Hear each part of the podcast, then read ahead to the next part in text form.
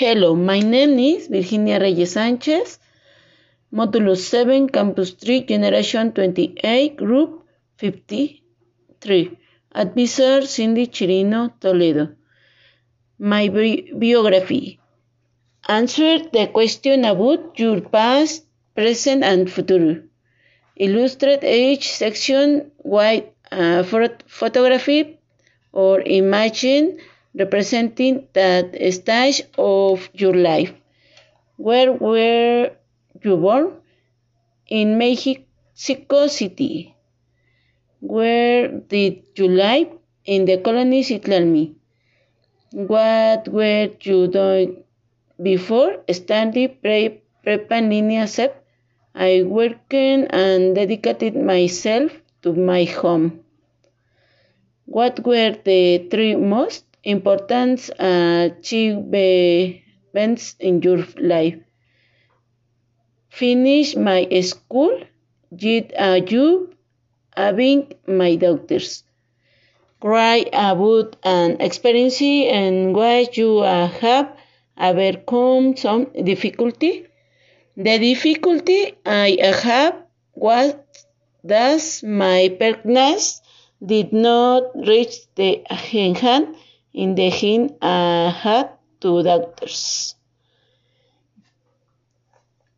Your school and work routine. I do my school activities when I can since my work does not allow me a specific schedule. What do you in free time? At I take care of my house, my family, and rest and logs as I can.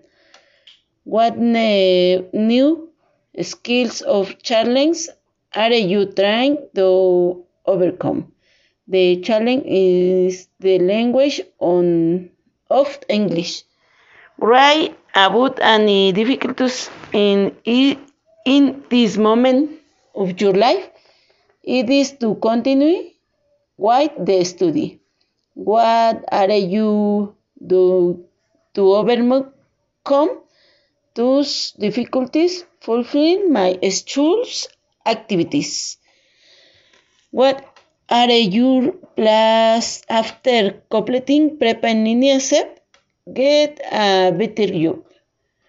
Would you like to study for a degree? Which one? Which university? No, because my doctor's was is college at the time. What would you like to work of? Chef. What is your great goal? Be a chef where I work. What challenge will you have to face to achieve your goal? The biggest challenge is to learn the recipes and cook them as they are. Write a half-page reflection or on what you learning during the modulus Mi Mundo en Otra Lengua and My Vida en Otra Lengua and how they contributed to your formation. In the module of my work in another language, I learned and looked about how this language is related to guns or work in our daily lives, in school life, in social life, and in work life. It was difficult to learn and understand this language to that it is not very easy for me after long time of the studying. Although the studying again, I have been a challenge, but I know that language is very important. No, in current to know and explore another world of how we should learn it and should implement, implement it in generation study. Since there are many careers and professions that require it. Thank you.